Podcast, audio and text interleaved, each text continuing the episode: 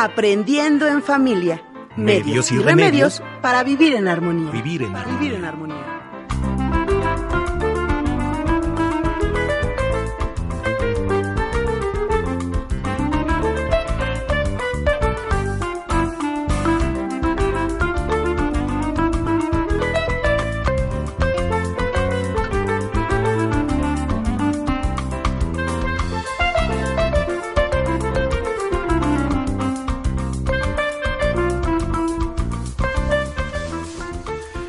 Tal? ¿Cómo están? Muy buenos días. Bienvenidos a este su programa Aprendiendo en Familia.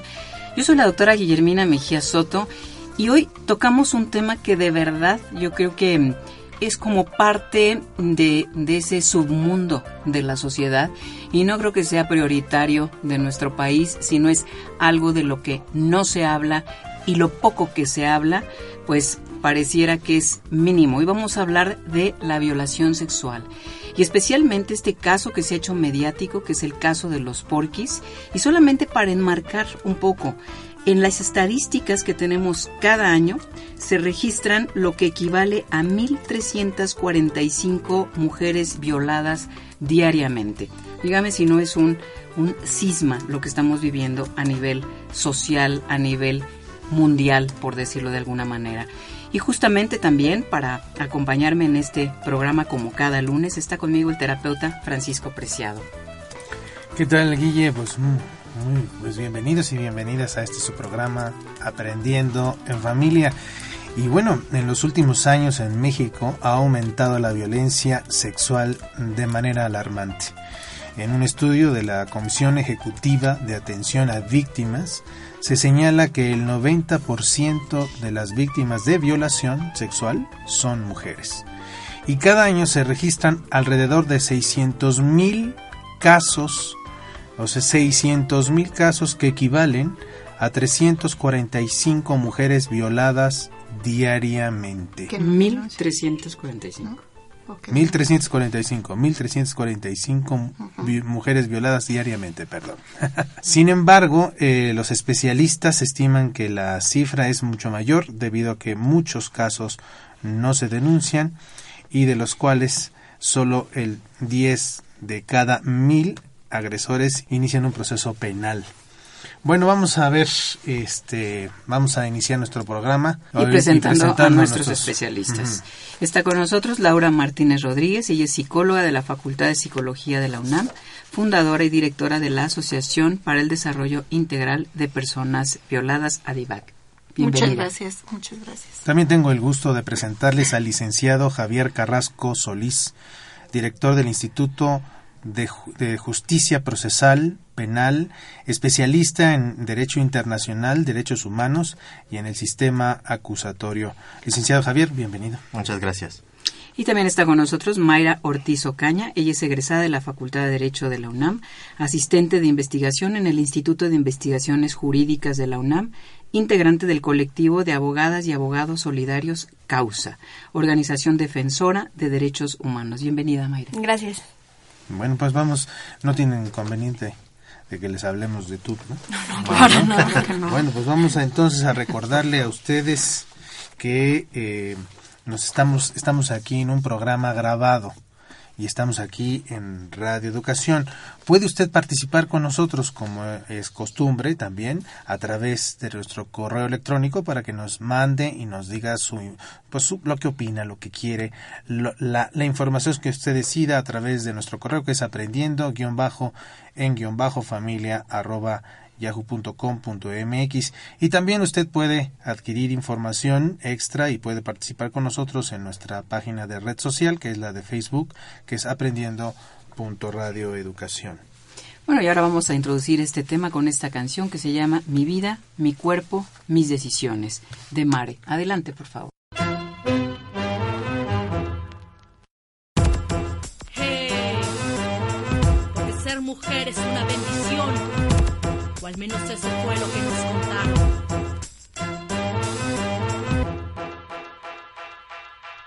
Esta es mi vida, mi cuerpo, mis decisiones. Ya basta que pretendan controlar mis acciones. No es suficiente la violencia que soporto a diario y todavía reprimes mi vagina y mis ovarios. Esta es mi vida, mi cuerpo, mis decisiones. Ya basta que pretendan controlar mis acciones. No es suficiente la violencia que soporto a diario y todavía reprimes mi vagina y mis ovarios. Estás muy lejos de saber lo que significa ser el dolor y la fuerza de una mujer. Así que no pretendas que me comprendes. Si jamás has sangrado, no me mientas que lo entiendes. Es entre dientes tu inclusión y tu equidad. Es solo un lindo discurso, ya sé hasta qué dirás. La importancia de la mujer para la sociedad. Pero de nueva cuenta, solo en palabras quedará. Así ha pasado y han sido muchas las muertas por abortos clandestinos y a pesar de las protestas. Es grande tu ego y más grande tu ignorancia. Tu herramienta contra mí es la violencia. Ya basta de eso, ya basta de esa farsa. Así seré yo a quien reprima de nueva cuenta. Tú solo niegas que existe un problema real, porque es más fácil ocultar y callar. Por un aborto legal y gratuito, porque no se criminalicen nuestros actos. Pues escuchamos Mi vida, mi cuerpo, mis decisiones de Mare. Y, y, bueno, ya escuchábamos estas estadísticas impresionantes y, y, yo quisiera nada más que quien, quien quiera de ustedes nos pusiera un poquito en el contexto, ¿por qué elegimos tomar como un ejemplo, por decirlo así, el caso este de los porquis? Porque se hizo algo mediático, fue, es, es algo de lo que todo mundo conocemos, por lo menos estamos como al pendiente de este caso, especialmente por esta chica Dafne, y que nos pudieran poner un poquito como en contexto qué es lo que pasó y dónde están todos estos vacíos que finalmente Dafne y el caso de los porquis es una representación de lo que seguramente hay detrás y que solamente porque no fue mediático no no no estamos al pendiente pero pero creo que es algo que, que debemos como retomarlo para ver ahora sí que el deber ser lo que no fue y lo que de alguna manera eh, se, se, hizo de, de, más o de menos, por decirlo así, ¿no? Entonces, ustedes, es el micrófono es suyo. Bueno, si gusta yo puedo empezar. Eh, creo que este caso es emblemático por varias razones. Nos muestra todavía la falta de, de no solamente de juzgar con perspectiva de género, sino más bien yo le pondría de investigar con perspectiva de género, porque lo que vimos en las redes es la decisión del juez, eh, pero también creo que debemos de analizar la investigación y muchas veces en la investigación desde ahí, bueno desde ahí viene el, el problema cuando un caso llega a un juez. Eh, si la investigación no es correcta, si no se tomaron en cuenta todas las perspectivas de la persona eh, víctima, en este caso de la mujer, desde ahí entonces ya va encuadrado mal el caso. Uh -huh. Y al final el juez tendrá que juzgar con lo que le presenta la, el Ministerio Público y creo que aquí es donde tenemos que enfocar y puntualizar qué le debemos de exigir a las procuradurías eh, para que tomen en cuenta todo lo que la víctima tiene que decir y todo lo que trae. Y a veces queremos solamente escuchar lo que uno considera como investigador eh, o quiere encuadrar las cosas. Y creo que ahí tenemos un gran problema porque todas estas mujeres, con la cifra de 1.347 al día, si todas denuncian, pero la, el órgano investigador hace las, la, la investigación incorrecta, eh, no toma en cuenta lo que la mujer víctima, en este caso, eh, le pasó, entonces desde ahí ya va a dejar de un lado muchas pruebas. Y creo que eso es, es importante de retomar la investigación y también obviamente el juzgamiento con perspectiva de género. Creo que eso es lo que nos trae este caso, eh, aparte de todo lo demás, ¿no? ¿Podríamos como retomar un poquito por la gente que no está en el contexto? Este es el, el caso de, de, esta chica Dafne que, que fue violada y abusada por este grupo de los porquis, que son por, cuatro chicos en, en, Veracruz. Por sus compañeros. Por sus compañeros, y que finalmente ella no denuncia inmediatamente, sino que es eh, motivo de, de, bullying, de acoso, de maltrato, y que finalmente ella abre el proceso con su familia y entonces cuatro meses después aproximadamente es cuando ella y su familia toman la decisión de denunciar a estos cuatro chicos que Su son papá. sus Ajá. papás que son que son chicos este eh, pues aparentemente hijos de empresarios en, en el estado de Veracruz. Sí, el papá, el papá estaba les advirtió, ¿no? Decía, les Él dijo, el, que... les, les, el papá fue el que hizo la autoría de Dafne, porque advirtió a los chicos después de que se enteraron de que su hija había estado, eh, pues en esta circunstancia, habló con los chicos y les dijo, bueno, si ustedes no quieren que vaya más y vaya a las autoridades, ustedes van a tener que ir a terapia, van a tener que hacer un video y hacer una disculpa pública y, y, y, me parece, no sé qué otra cosa les pidió, pero finalmente este, los chicos en ese sentido no hicieron todo lo que les había pedido el papá y, y el problema fue que empezaron a burlarse de esta chica a través de las redes sociales y entonces, bueno, el papá se encendió, dijo... Pues, bueno, sí, también le, le hicieron un video y lo estuvieron circulando, que por eso también es la cuestión del bullying que comenta la doctora. Acá también em, la escuela tiene mucha responsabilidad. Eso es algo que, que hemos comentado en algunos medios, que la escuela no hizo nada, ¿no? porque hay antecedentes. ¿En qué escuela estaban en una universidad de ellos? En una en, una escuela privada. ¿En la UVM estaban? No, recuerdo ahorita el nombre de la escuela. Pero era preparatoria. Era una, preparatoria. Y hay antecedente de que estos jóvenes ya, ya tenían como este esta forma de operar haciendo eh, diferentes fiestas en diferentes momentos y llevándose a, chicas, ¿no? O sea, ya hay un antecedente de que los jóvenes esa era su, de manera hecho, de, hecho, el, el, el, mote este de los porquis no es alguien, no es, no es una, no es que alguien que se lo haya puesto, ellos mismos se autonombraban los porquis, ¿no? Haciéndose referencia a una película que así se llama, ¿no? Que se llaman Los Porquis y además eran los porquis de una colonia que ellos en donde ellos vivían, que no sé exactamente qué colonia, pero eran los porquis de la colonia fulana de tal o de la región fulana de tal. Y entonces este, este mote de los porquis es es si no es una nunca han visto esa película de los porquis, pues una, bueno, seguimos, seguimos. Sí, y bueno, acá creo que también independientemente de de que le haya que hayan hecho ellos esto con una con una compañera y que además había otras otras chicas en, en la reunión sí ya tienen un antecedente y la escuela tampoco hizo nada no y tampoco las demás chicas quisieron denunciar. Qué debía de haber hecho la escuela pues hablar con, con los jóvenes, ¿no? Ver, hablar con los papás. O sea, no es, no se trata nada más de una cuestión de juzgar eh, desde el punto de vista legal, ¿no? Creo que sí es una problemática social que sí tenemos que, que verlo, porque sí tiene que ver con cuestiones de género, sí tiene que ver con la educación, qué es lo que les estamos transmitiendo a, a, la, a los hombres y a las mujeres jóvenes para que se pongan en una situación de, de, de, de, pues, de mucha violencia y de que no se reconozcan las, las mismas personas y las otra, otras personas se pongan en una situación de abuso de poder, que eso es lo que, lo que es la violencia sexual, ¿no? Es un uso y un abuso de poder en donde ellos se sienten con pues con el permiso y además con ese ese, ese poder de, de, ejercer una violencia y de utilizar el cuerpo de una persona en contra de su voluntad, pero además de utilizar el cuerpo, o sea, la, la filmaron y empiezan a circular todo esto en redes sociales, ¿no? Que esta es la nueva violencia. Es la nueva violencia que también está pasando, que sí están padeciendo niñas, niños, mujeres, adolescentes, ¿no? Y generalmente son, son este, mujeres, ¿no? Que, que son las que están padeciendo esta situación. Entonces, sí desde el ámbito legal, ¿no? Creo que es, el ámbito legal es una manera y es una forma de sí eh, aplicar un, una llamada de atención, pero también, no sé si ya decirlo así, como un castigo, ¿no? O como una, no sé, una investigación en donde el dicho acá es eso es eh, yo creo que lo, lo, complicado de la problemática, ¿no? Porque es un delito de oculta realización en donde nada más los que participaron son los que saben lo que sucedió.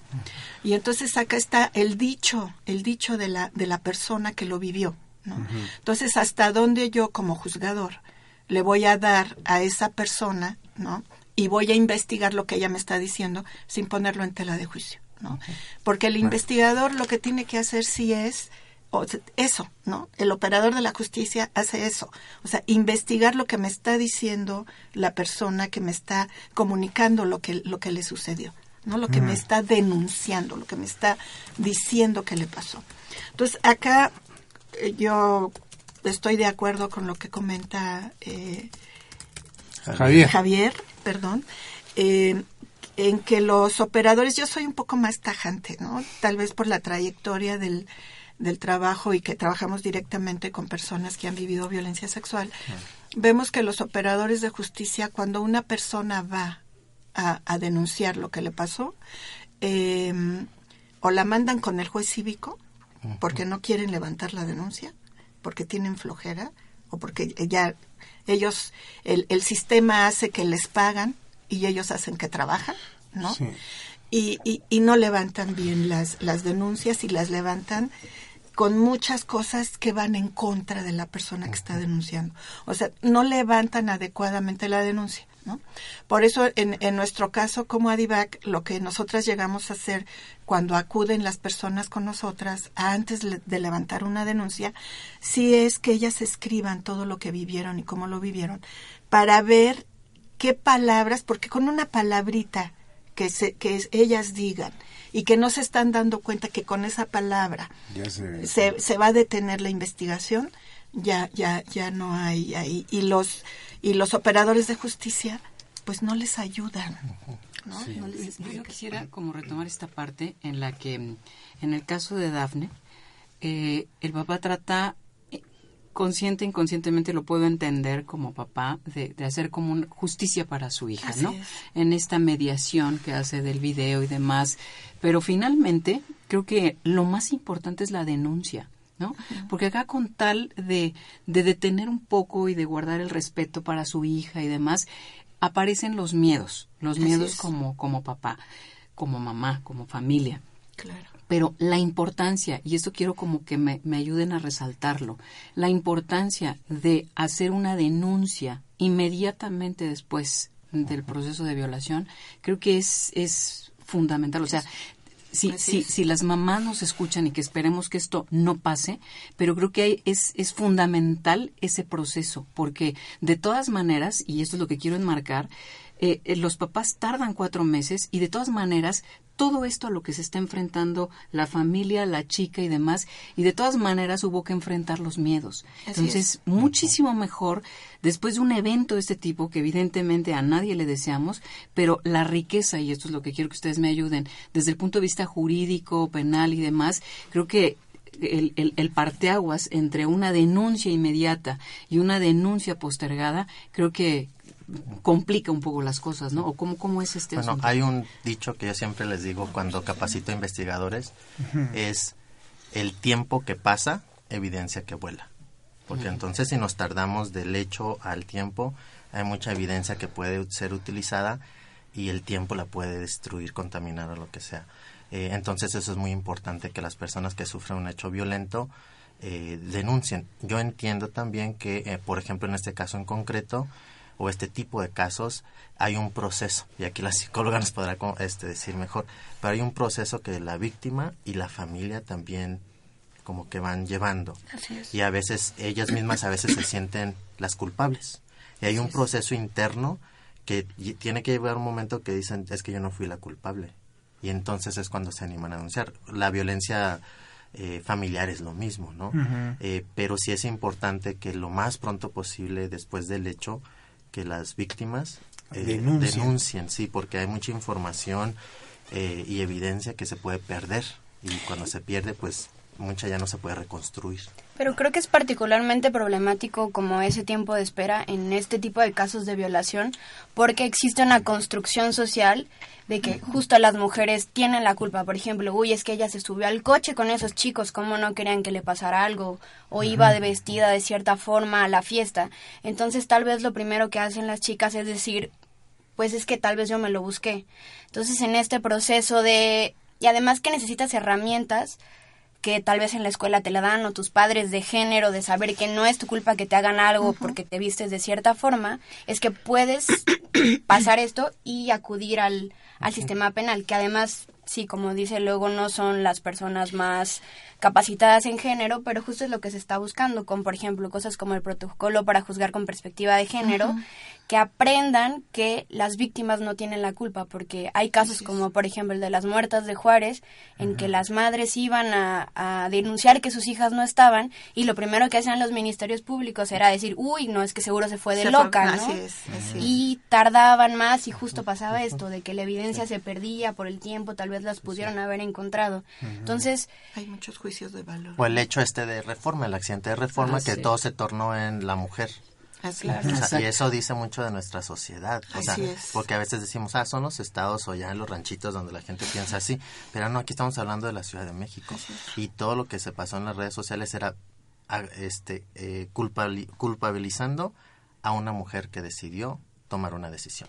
Y, por eso, no es su culpa. Sí, adelante, adelante. Y, y, por eso también las personas no denuncian. Sí, exacto. No. O sea, ¿por qué o sea, precisamente por, por toda esta información mediática que hay, tanto en medios de comunicación como en, en Internet, eh, las personas se enteran, las personas que viven violencia sexual, se enteran cómo es el trato y lo primero que dicen, o sea, para que me vuelvan a victimizar, ¿no? Porque eso es algo que yo creo que las, las, a veces nosotras como personas que trabajamos con, con este tipo de casos, eh, a veces no, nos, no, no alcanzamos a valorar cómo se están sintiendo las personas emocionalmente que viven y la familia, ¿no? Porque, ok, sí, sí la persona lo está viviendo, pero también lo está viviendo su entorno, su entorno social. Entonces, ¿cómo tomo yo la decisión de ir a un lugar que sé que me van a cuestionar y que otra vez me van a, revictimizar y me van a sentir incómoda, me van a, me van a hacer sentir mal, ¿no? Y me van a decir que yo que no es cierto lo que me pasó. Entonces, por eso no se acude a denunciar. Yo creo que en ese sentido, eh, Javier, es es la capacitación, ¿no? que es parte de tus fortalezas. Porque cuando alguien ha sido violentado, bueno, esto es un estado de shock, ¿no? Sí. Esto es un estado de crisis. Así es. Y todos hemos estado en estados de crisis en diferentes momentos de la vida, pero podemos imaginarnos un estado de crisis de esta magnitud. Y, y, y, y tú decías eh, ahorita, Laura, bueno, pedimos a las chicas que lo escriban. Si le pedimos que lo escriba inmediatamente después de que pasó la violación y le pedimos que lo escriba una semana después de la violación y le pedimos que lo escriba cuatro Así meses es. después, pues vamos a encontrar cosas diferentes seguramente. Así es, claro. Porque a lo mejor al principio fue la indignación y después fue la ira y ahora es la tristeza y ahora es la devaluación y la dignidad. Entonces, en ese sentido, hay capacitación para para para pues los los abogados toda la gente los ministerios públicos y demás que que atienden este tipo de casos porque no podamos de primera instancia decir ah es que dijo que que eh, pues no tuvo mayor molestia no pues eso no eso no es valorable ¿sí me explico? Claro. entonces ¿cómo, cómo es esto a nivel penal Bueno, eh, una de las de los puntos que nosotros tenemos como instituto es un proyecto que le llamamos eh, lenguaje democrático o, para ser más democráticos, lenguaje accesible. Y aquí es lo que comentabas. eh, el lenguaje es poder y en el sistema de justicia Claro. todo el lenguaje es como otro es otro idioma. Eh, entonces hay frases eh, muy subjetivas de valoración que al final del día significan algo en cuestiones de hechos concretos. Eh, nosotros lo que pretendemos a veces capacitar a defensores, eh, ministerios públicos y jueces es en la transformación de su propio lenguaje, porque el acceso a la justicia lo primero es que las personas víctimas e imputados entiendan lo que está pasando. Y si no entienden lo que está pasando, no, no, no pueden tener acceso a sus derechos. Y en este caso, una víctima eh, que no entienda las cuestiones jurídicas y que el fiscal investigador solamente se esté enfocando en ciertas frases, como nos decía la psicóloga, de que me tiene que decir la víctima para encuadrarlo en un elemento del, del, del, del delito. Y si esa frase no está, entonces ya se queda fuera ese elemento y puede hacer que no se pruebe ante el juez y ya se queda fuera. Eh, y entonces esa es parte de la transformación que pretendemos eh, como transformarnos como operadores del sistema de justicia y profesionistas del derecho de hablar como entendible, ¿no? Y ser empáticos en que si la víctima me está diciendo ciertas cosas, entender que sí está en un estado de shock, que tal vez en el primer momento su propio estado de shock le, no le va a permitir desarrollar a detalle todo lo que pasó, pero posteriormente, poco a poco, con asesoría jurídica o con asesoría psicológica, va a ir describiendo el hecho. Víctimas de violación, víctimas de secuestro, o sea, son, es normal que las personas víctimas eh, no tengan toda la claridad en ese momento preciso, pero poco a poco se va. Y si no entendemos eso como instituciones o como operadores, entonces mucha información se va a quedar fuera de, de las entrevistas y ya cuando lleguen a un juez, pues esa información ya quedó fuera. A veces no sé si sea intencional o por falta de capacitación. Entonces vamos a la tela, o sea, de, los operadores. O por los juicios de valor. Exactamente, o por las estructuras sociales que te dan mandatos. O, por ignorancia, o sea, yo, yo, yo es, a mí me llama mucho la atención, por ejemplo, es que finalmente vas siendo parte de un proceso social donde si estás siendo educado como hombre y como mujer, como hemos estado viendo todo este proceso en donde justificamos una serie de cosas para las mujeres, no, por ejemplo, esta parte que nos hablábamos, bueno, pues es que pues, llevamos una falda, y pues cómo, si para qué se va un antro con una falda pequeña ya pues seguramente, ¿no? Es eso. Entonces yo como juzgador, si soy varón y estoy educado en esa parte y no tengo una educación, pues tengo yo una manera de pensar. Tengo una manera de pensar. Y, y, si, y si yo como mujer participo de esa manera de pensar y no entiendo bien lo que me está pasando, yo nomás entiendo que alguien me pegó y me hizo daño y me saqué un chipote y yo quiero que lo castiguen, pero no entiendo toda la perspectiva que está detrás. Entonces, ese es el problema que tenemos también, porque no tenemos... Pero también es la disponibilidad. Eh, por ahí de 2005 y demás, y a lo mejor tú también participaste en esto, Laura, capacitamos a las... A las eh, a los ministerios públicos y a las psicólogas de primer contacto de las principales delegaciones, para que cuando llegara a denunciar una chica violada, parte del ABC era darle una pastilla de emergencia para prevención de embarazo, una anticoncepción de emergencia. Y el gran problema al que nos enfrentamos es que especialmente las psicólogas decían, ¿y qué tal que luego a mí me van a imputar algún cargo por andarle dando las, las dosis? Y nosotros teníamos, esto fue un, un programa con organizaciones gubernamentales y no gubernamentales, y, y había poca disposición a la ayuda, de decir, bueno, de entrada, necesitamos que en las primeras 72 horas pueda prevenir un embarazo a través de un proceso de, de, violación. Y de verdad que costó muchísimo trabajo. Finalmente el proyecto no tuvo el éxito que esperábamos, pero por la resistencia de la parte humana. Y esto, bueno, pues yo creo que obedece también ignorancia, pero también obedece a ver qué repercusión tengo yo como Ministerio Público o como psicóloga de una eh, de una agencia de delitos sexuales eh, que no están totalmente capacitados. Eso es eso es algo que que sus miedos son los que no les permiten actuar conforme a la ley. No solo miedos, sino de hecho, eh, por ejemplo, hace poco hubo una discusión sobre una NOM que son unas formas que debe actuar la gente eh, las, perdón, los servidores públicos, donde se tenía que dar en casos de violación a nivel nacional una pastilla de emergencia. Y por ejemplo, en Jalisco no querían hacerlo, pero protestaron en contra de algo que había sido aprobado a nivel nacional jurídicamente y ellos decían como no, no podemos hacer esto. Entonces sí, hay muchísimas resistencias por cuestiones eh, pues de creencias, a veces religiosas, etcétera. Pero quería retomar lo que decía un poco Javier de el lenguaje jurídico y en este caso particular creo que fue uno de los mayores problemas porque de hecho cuando el, y también con lo de la justicia como el, sentimiento de justicia a nivel de la sociedad y por qué eso no se transmite a los juzgadores y las juzgadoras y en este caso por ejemplo es curioso porque el juez dijo que sí la habían tocado o sea, que estaba probado que habían tocado a Dafne, pero el problema fue que a pesar de que la habían tocado, lo que la que el chico no lo había hecho, no se había probado que había sido con una intención sexual.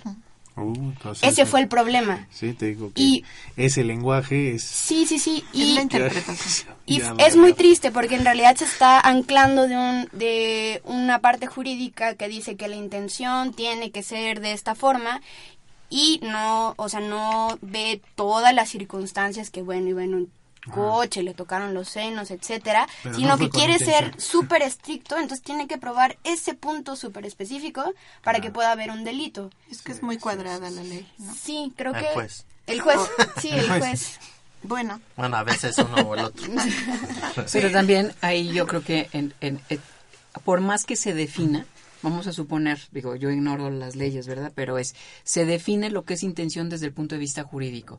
Pero ahí viene la parte humana, ¿no? Porque viene la interpretación del juez desde, aunque sea la letra. Aunque la letra diga la intención es ta, ta, ta, ta, ta, bueno, pues probablemente la intención del juez sea otra intención diferente. Y si, y si ese juez ha sido educado desde un punto de vista machista, ay, pues qué tanto es tantito, ¿no? Que la toquen y si ese juez ha sido educado desde la equidad de género, puede decir con que le toquen la punta del pelo con esa intención es suficiente. Entonces, otra vez venimos a la letra muerta, porque son los prejuicios de cada uno de los prestadores de servicio. Ah, eh, Javier, a mí me gustaría que, nos pudieras como esclarecer en qué falló el juez. El, juez. O sea, ¿por qué eh, o sea, ¿por qué hizo él esa, esa, esas aseveraciones ¿no? que, se, que se están diciendo? Y, y como que nos quede como un poco más claro, porque digo, bueno, sí lo que, lo que se acaba de comentar ahora, ¿no? De que no hubo la intención.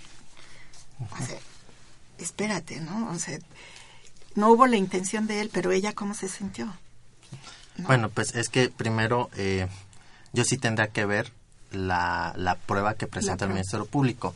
Eh, y creo que esa es también otro, otra gran crítica de la reacción de los medios y las redes sociales, que también hicimos un juicio mediático, un juicio de valor, pero sin haber analizado qué le presentó el Ministerio Público al juez. Primero de eso. Algunos dicen es que hay un video donde ellos dicen pero creo, no sé, no estoy tan seguro, pero creo que el juez no, no le presentaron eso como prueba y el juez, aunque esté ahí en redes sociales, el juez no lo puede tomar como una prueba. Entonces vamos otra vez a los procedimientos. Eh, pero si vamos otra vez al tocamiento en una parte genital, pues para mi ver, o sea, mi muy personal opinión, pues ahí ya es una intención. O sea, pues claro. es una intención. no es de que estaban jugando, o sea, vamos a ver el contexto, están jugando a las luchas, están jugando un deporte y la mano del chico toca el seno o la parte genital de la chica, pues entonces puede ser, bueno, fue accidental. Pero si van en la noche en un contexto de una fiesta donde ella se pasa de un asiento trasero donde la venían tocando hacia la parte eh, de enfrente, y hay otro tocamiento pues que está haciendo la mano del chico en el lado de la de ella. O sea, ah, entonces ya de ahí creo que sí eh, se debe tomar también el contexto o sea, el contexto y también la perspectiva de la mujer. Por ejemplo, es que tenemos como tres diferentes tipos de delitos. El hostigamiento, el abuso y la violación. El hostigamiento son las, palabras. del juez. las palabras. Pero entonces ahí tienes que ver cómo la mujer lo toma. Así es. El tocamiento. Cómo también tenemos que ver cómo la mujer lo, lo, está tomando. Y ya la violación, que es la penetración de un objeto o algo en el cuerpo. Entonces tenemos esos tres tipos. Creo no sé, tú me puedes, eh, eh, creo que se me hace que fue por abuso sexual, ¿no? sí. El abuso sexual ya es el tocamiento. Pederastía, ¿no? Eh, lo por que ser menor de edad. Es que está pederastía justo por ser menor de edad, pero uno de los elementos del delito es que sea abuso sexual. Y si me permiten abundar, en, son varias cosas, pero, por ejemplo, el punto de la acreditación del abuso sexual fue por este problema de la intención. Se supone que no se acredita porque no sabemos si él obtuvo placer sexual, lo cual sí, o sea, suena muy muy tonto, pero esa es la argumentación del juez y es lo que dice Javier que a través de un contexto, pues cualquiera podría decir, pues si estás en un coche y, introducen los dedos en la vagina de alguien, pues cómo no va a ser sexual. Y de hecho, por ejemplo, el juez ah, toma una jurisprudencia en donde eh, definen qué es abuso sexual y, y unos dicen que si es un tocamiento accidental, no tiene que ser abuso sexual, como justo te, mm. te empujo en un juego, no sé qué, sin querer te toco un seno. pero pues bueno, vamos, en este caso era bastante obvio que si le estaban tocando los senos, etcétera, pues digo, era abuso sexual. Otro problema de la sentencia fue que dice que para que sea abuso sexual una persona tiene que estar en estado de indefensión. Eh, y el juez dice que no hubo estado de indefensión porque ella se pudo cambiar, iba en la parte trasera y se pudo cambiar a la parte de adelante. Que porque le dijeron. Entonces, como ella se pudo mover, según esto, no había indefensión. Pero bueno, uno no entiende que iban cuatro hombres, quién sabe dónde estaban y no... Era de noche, ¿no? Era de noche, claro. y ella menor de edad. Y ella menor de edad. Entonces, pero el juez dice que como se pudo cambiar de adelante, de atrás para adelante, no había... Y son sus amigos, o sea, no, tú dices... Pero también tendremos que ver eh, el tipo penal, o sea, la descripción del delito del Código de Veracruz. Y también los códigos no tienen perspectiva de género en este tipo de delitos. No hay armonización. Exacto, entonces... En un estado se entiende de una manera, en otro estado se entiende de otra manera. Sí, bueno, y, la, y cómo se describe todas estas figuras este, que se tienen que probar y, y, entonces ahora le estamos revirtiendo la carga de la prueba de la víctima que ahora se tiene que defender y si no se puede defender entonces es la culpable. Se la voltean, ¿Sí? ¿no? Sí, cuando, cuando yo creo que también, disculpa, hay un elemento bien importante. ¿Por qué se fueron? ¿Por qué huyeron? ¿No? ¿Por qué se fueron a otro país? O sea, en, en, todo el mundo los andaban buscando. Claro. Como a cierta persona. estamos aquí en Radio Educación. Eh, estamos conversando con Laura Martínez Rodríguez, psicóloga de la Facultad de la UNAM y fundadora, directora Asociación del Desarrollo Integral de Personas Violadas AC, y también con el licenciado Javier Carrasco Solís, director del Instituto de Justicia Procesal, penal, especialista en Derecho Internacional, Derechos Humanos y en el Sistema Acusatorio, y también con Mayra Ortiz Ocaña, egresada de la Facultad de Derecho de la UNAM, asistente de investigación del Instituto de Investigaciones Jurídicas de la UNAM, integrante del colectivo de abogados y abogadas solidarios Causa Organización Defensora de Derechos Humanos. Y bueno, estamos en un programa grabado. Nuestro recuerden que pueden participar con nosotros también en aprendiendo guion bajo eh, en guion bajo familia mx y vamos a escuchar ahora un, este, una, una pausa. Vamos a escuchar esta melodía para tranquilizarnos un poco y seguir hablando de este tema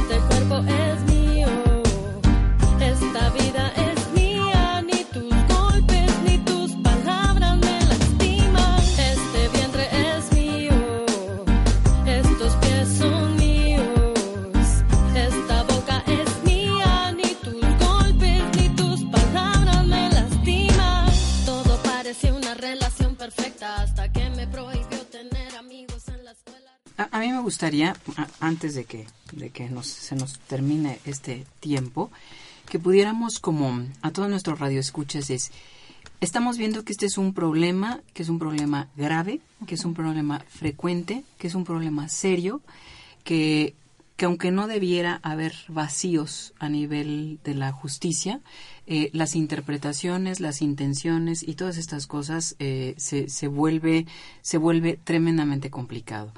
Si, si en el hoy hay alguien que ha sufrido una violación, sea hombre o mujer, porque nos hemos mm, ya nos dice aquí la estadística, 90% mujeres, pero también están los varones. Y creo que de los varones, creo que nadie denuncia.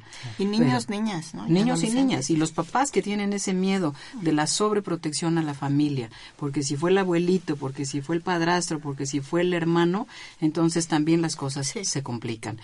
En ese sentido, ¿qué hacer? O sea, ¿qué es lo, qué es lo primero que hay que hacer desde el punto de vista psicológico, físico, penal? ¿Qué es lo que hay que hacer?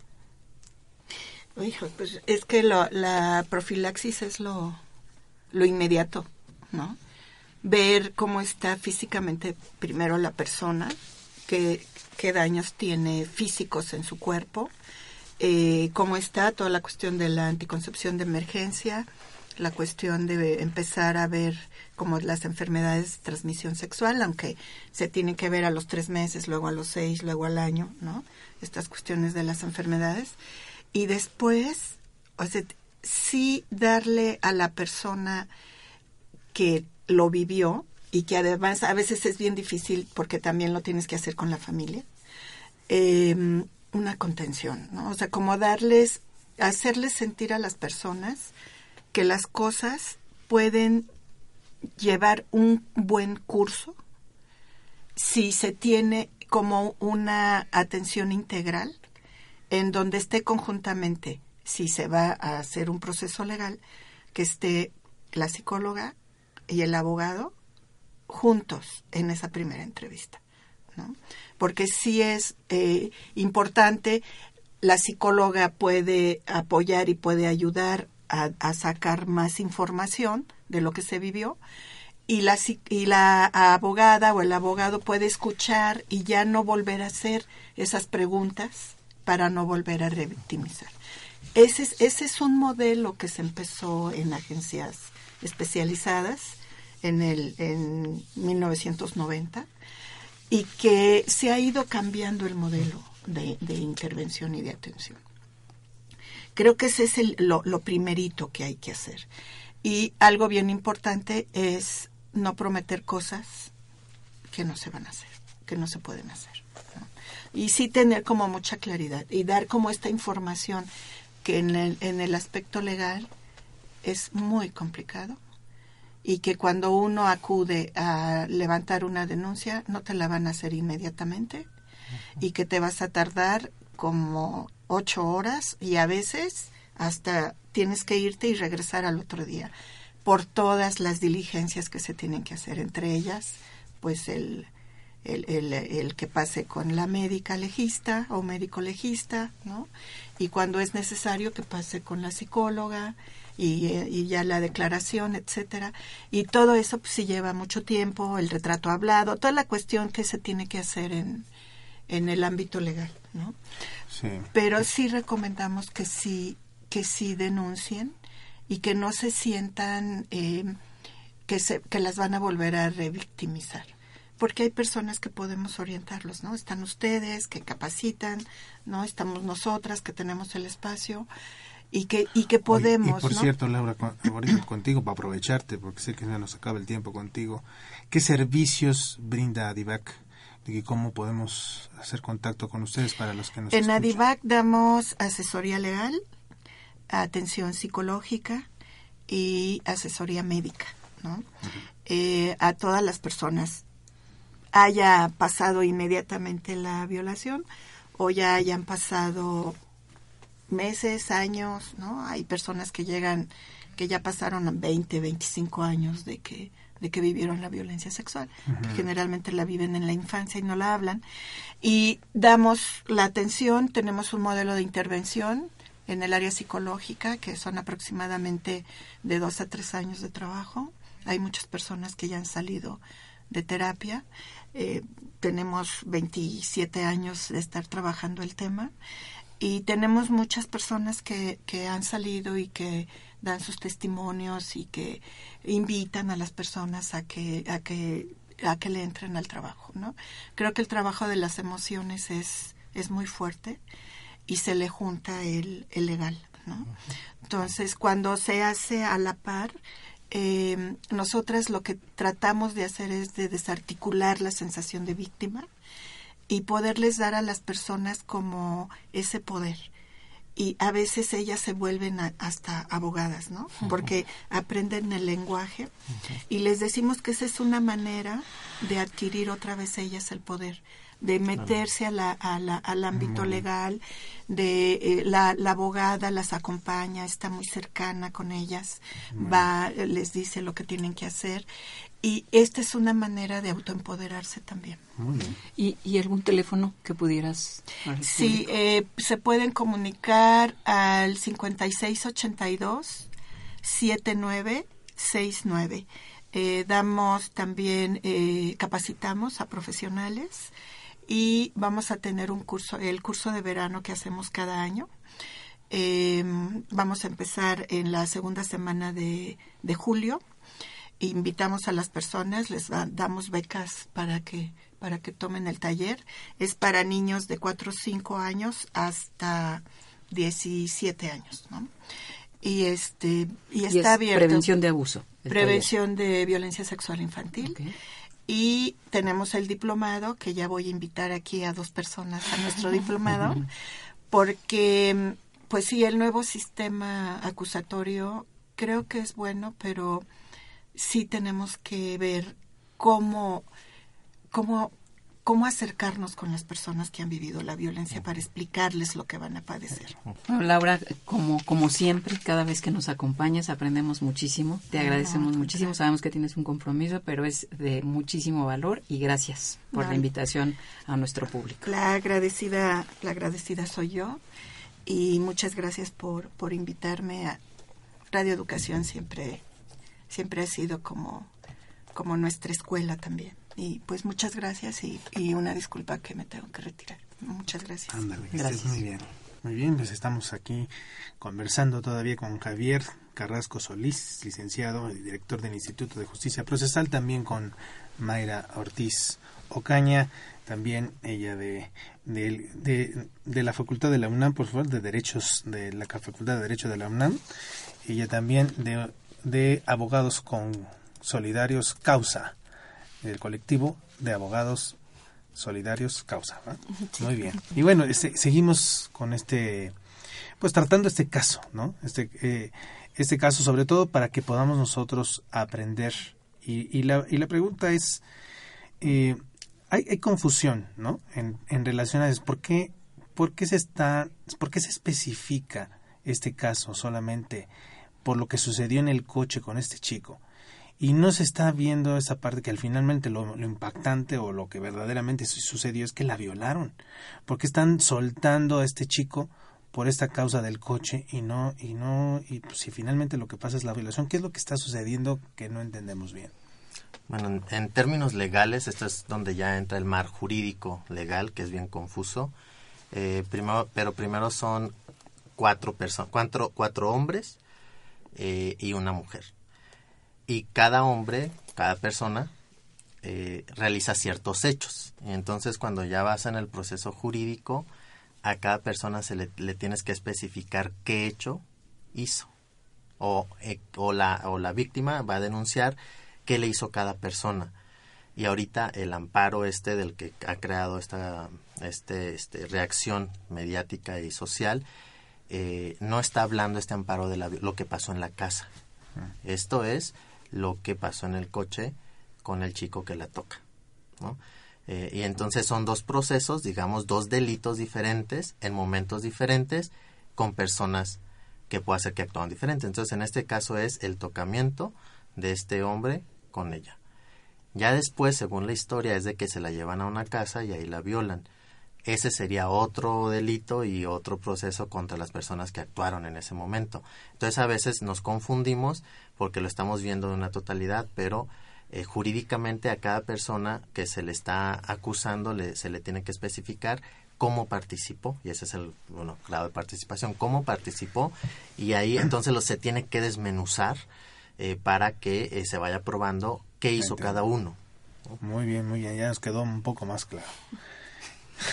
Y, y yo creo que de los, de los lineamientos que se que yo, yo, yo regreso a esto sobre todo porque tenemos un gran público radio escucha y es ante un caso de violación hay que denunciar. De lo que nos decía Laura es de preferencia que exista eh, un abogado y un psicólogo para estar en ese momento de la denuncia el que seguramente después se tiene que ratificar esas denuncias y que deba tener esta persona un abogado quien pueda asesorarle para que eh, pues no incurramos en estas omisiones o en estas interpretaciones de la ley. Ese es como un ABC, ¿no?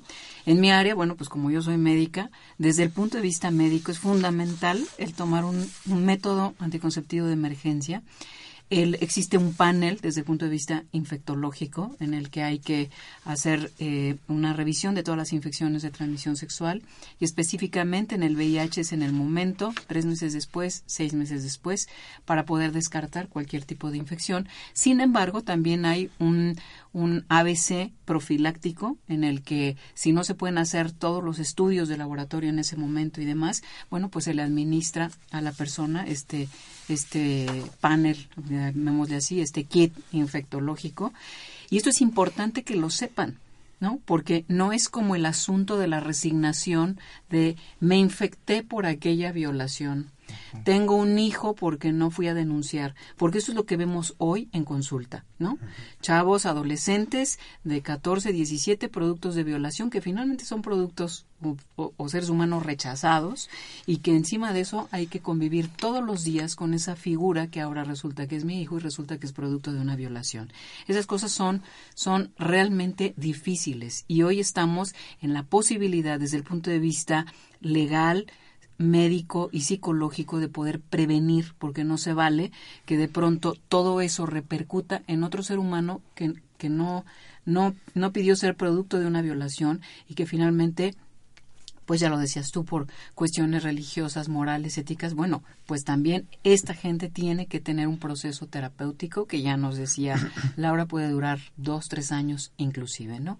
Pero eso de andar cargando la violencia y heredar la violencia y específicamente la violencia sexual, pues es un problema que atañe a la intimidad de todos los seres humanos y luego pues lo vamos a heredar a las siguientes generaciones, esto casi casi sin duda, ¿no? ¿Qué le recomiendan pues a todos nuestros radioescuchas? ¿Qué es desde su punto de vista? Pues creo que principalmente acercarse a la sociedad civil, porque hay muchas muchas organizaciones que se dedican a bueno, hay organizaciones feministas, por ejemplo, algunas que acompañan los casos de violencia en contra de la mujer.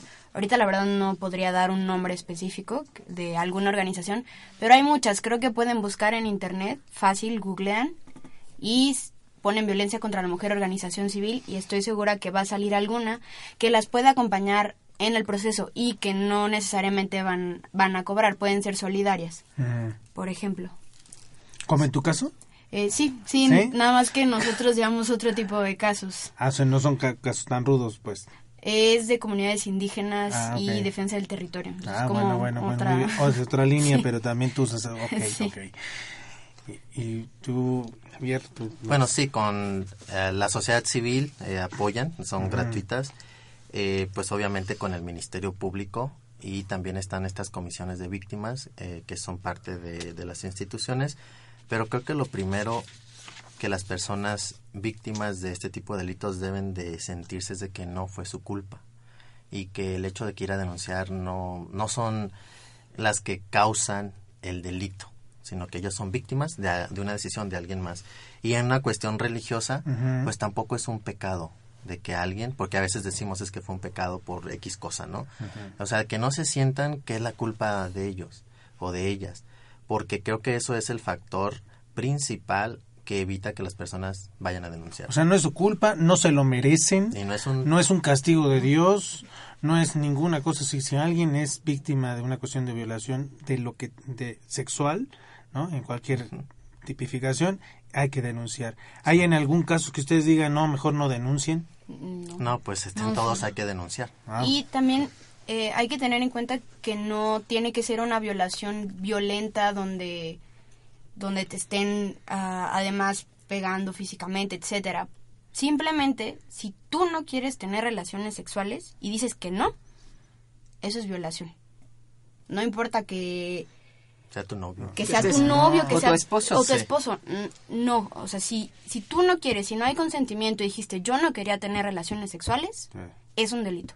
Claro no, yo, yo también, bueno, esto es parte de la, de lo, de lo que, de, la, del aprendizaje es que no se bañen las chicas, que, que, que en el momento de la agresión sexual, esto de alguna manera tenemos, bueno, yo conocí un poco más de cerca esta institución de, de delitos sexuales de la PGJ y me parece una extraordinaria opción que, que, que pueden recurrir las personas en donde los médicos forenses, los terapeutas, los gentes de primer contacto están muy al pendiente de las víctimas. Entonces, una de las recomendaciones que hacen, y justamente por lo que tú decías, es en el momento de la agresión, es importante el que acudan directamente en ese momento, que vayan acompañados de, de la gente cercana, que si no quieren que sean sus papás o sus, bueno, tiene que haber gente cercana, familiares, amigos, que puedan eh, brindar como ese soporte emocional para ir a la denuncia.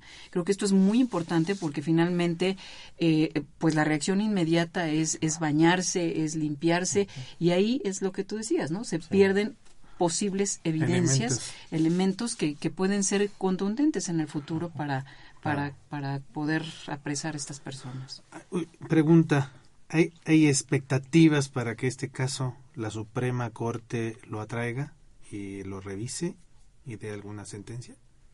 Desde lo que ustedes ven. Pues yo creo que ahorita ese amparo en particular estaba en, en revisión. Ajá. Eh, y bueno, pues no, no, no tendrá que conocer más del de, el proceso, el detalle, para ver si eh, se atrae.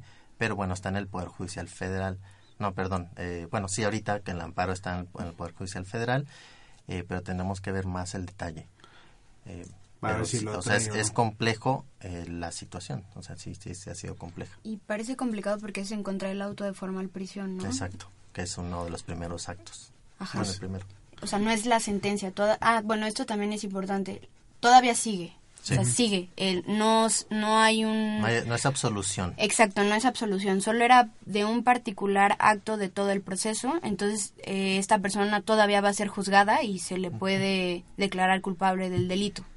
O sea, todavía esto sigue. Bueno, miren, todo esto es para que nosotros aprendamos. Este es un muy buen ejemplo. Finalmente, nosotros no, no estamos exentos de que, de que todo esto nos pase. Esto no es para hacer morbo, ni es para, para hacer este, atrincherar o juzgar a alguien, sino simplemente tenemos que aprender de esto para saber qué es lo que tenemos que hacer, para que usted y nosotros sepamos qué tenemos que hacer en un momento dado que tengamos algo que ver con esta circunstancia. Y también para ubicar muy bien y entender que finalmente hoy no importa que la gente aparentemente tenga poder o no, o que la gente sea poderosa o no, no, no podemos, no usted no se deje jamás de alguien que le diga que es este que tiene influencias, que conoce a fulano de tal, de que está en tal posición de poder, usted no se deje y denuncie lo que tenga que denunciar si está siendo violentada de alguna forma. Y bueno, este se nos está acabando el tiempo, Madincia, se nos acabó el tiempo. Le agradecemos mucho, por supuesto, a Mayra Ortiz Ocaña, muchas gracias, gracias, y al licenciado Javier Carrasco Solís gracias. por su presencia aquí en Radio Educación.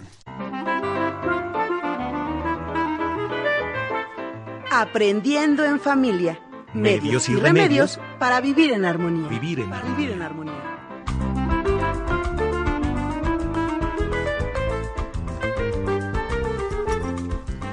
Agradecemos al público que nos sintonizó y a nuestro equipo de producción, Guillermo Lagarde, Adriana Castellanos, Erendira Salazar, Lorena Pérez, Diana Nájera, Gabriel Gómez, Paola Talamantes, Edith Rojas, Alejandra Montes de que es una producción de Graciela Ramírez para Radio Educación. Yo soy Guillermina Mejía, muchísimas gracias. Y yo, Francisco Preciado, hasta la próxima.